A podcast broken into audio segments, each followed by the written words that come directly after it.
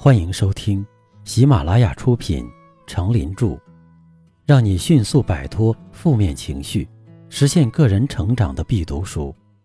别太纠结，也别太不纠结。播讲，他们叫我刚子。欢迎订阅并分享给你的朋友。第九章，不放弃，坚持就是胜利。第四篇，在坚持中寻找希望。在他人放弃的时候，自己还在坚持；他人已经后退，自己还照样前进。虽然看不到光明和希望，但自己依然努力奋斗。这种人往往就是成功者。退休时的希拉斯·菲尔德先生，已经积攒了一大笔钱。然而，他这时又突发奇想，想在大西洋的海底铺设一条连接欧洲和美国的电缆。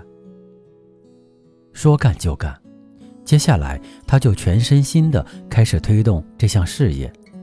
前期的基础性工作包括建造一条从纽约到纽芬兰圣约翰一千英里（约一千六百零六公里）的电报线路。纽芬兰。四百英里长的电缆线路要从人迹罕至的森林中穿过，所以要完成这项工作，不仅包括建一条电报线路，还包括建同样长的一条公路。此外，还包括穿越布雷顿角全岛共四百四十英里长的线路，再加上铺设跨越劳伦斯海峡的电缆，整个工程十分浩大。使尽浑身解数，菲尔德总算从英国政府那里得到了资助。然而，在议会上，他的方案遭到了他人强烈的反对。随后，菲尔德的铺设工作就开始了。电缆一头搁在停泊于巴尔托波尔港的英国旗舰“阿伽门农号”上，另一头放在美国海军新造的豪华护卫舰。尼亚加拉号上。不过，就在电缆铺设到五英里的时候，它突然被卷到了机器里面，弄断了。不灰心的菲尔德进行了第二次实验。在这次实验中，在电缆铺好了两百英里长的时候，突然电流中断了。船上的人们好像死神就要降临一样，在船板上焦急地踱来踱去。就在菲尔德先生即将命令放弃这次实验、割断电缆时，电流突然又神奇地出现了，一如它神奇的消失一样。夜间，船以每小时四英里的速度缓缓航行，电缆的铺设也以每小时四英里的速度进行。这时，轮船突然发生了一次严重倾斜，制动器紧急制动，不巧。又割断了电缆，但菲尔德并不是一个容易放弃的人。他聘请了一位专家，而且又订购了七百英里的电缆。他请专家设计一台更好的机器，以完成这么长的铺设任务。后来，英美两国的发明天才联手，才把机器赶制出来。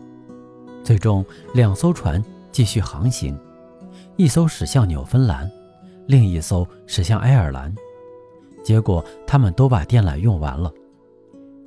两船分开不到十三英里，电缆又断开了。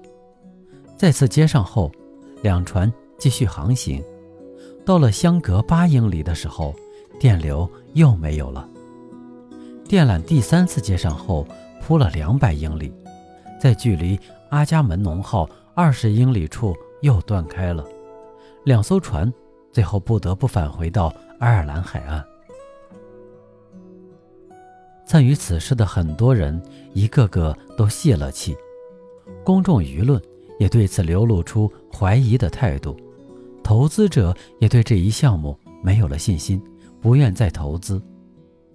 这时候，菲尔德先生，如果不是他天才的说服力，不是百折不挠的精神。这一项目很可能就此放弃了。菲尔德继续为此日夜操劳，甚至到了废寝忘食的地步。他绝不甘心失败。第三次尝试，于是又开始了。这次总算一切顺利，全部电缆铺设完毕，而没有任何的中断。铺设的消息也通过这次漫长的海底电缆发送了出去，一切似乎就要大功告成了。但突然，电流又中断了。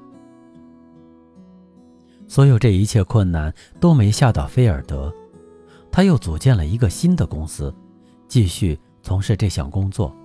而且制造出了一种性能远优于普通电缆的新型电缆。一八六六年七月十三日，新一次实验又开始了，并顺利接通，发出了第一份横跨大西洋的电报。电报内容是：七月二十七日，我们晚上九点到达目的地，一切顺利，感谢上帝，电缆都铺好了。运行完全正常，希拉斯·菲尔德。坚持就是希望，命运全在搏击。对于意志坚强的人，只有咬紧牙关，任何困难，哪怕是死神，都不会惧怕。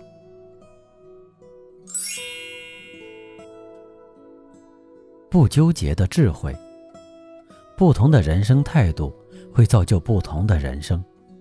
乐观者能面向阳光看到希望，而悲观者只能背向阳光看见自己的影子。